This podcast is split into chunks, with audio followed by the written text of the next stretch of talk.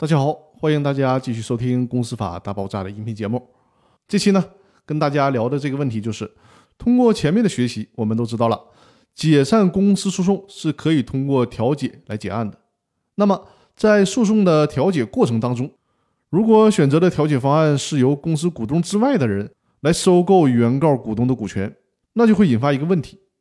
其他的股东的优先购买权怎么办？能不能行使优先购买权呢？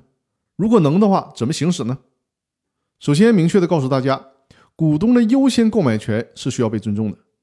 只是遇到具体情况的时候，要用不同的方式来解决。最高法院给出的意见是，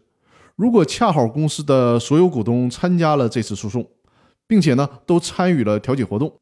最终的调解结果呢是向股东以外的人出售股权，而且其他的股东在调解当中呢并没有明确表示购买。在这种情况下，就不存在再给予一定的期限做出是否行使优先购买权的问题了，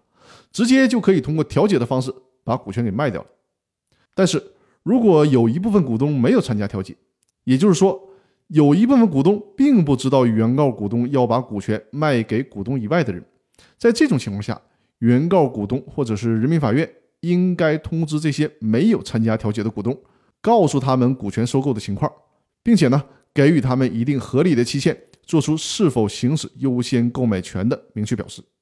没有参加调解的股东明确放弃优先购买权，或者是没有在合理的期限内行使优先购买权的，那么调解方案当中的股权收购才能够生效。那我们这周和大家分享的内容呢，就到这里了。更多内容我们下周继续。祝大家周末愉快，感谢大家的收听。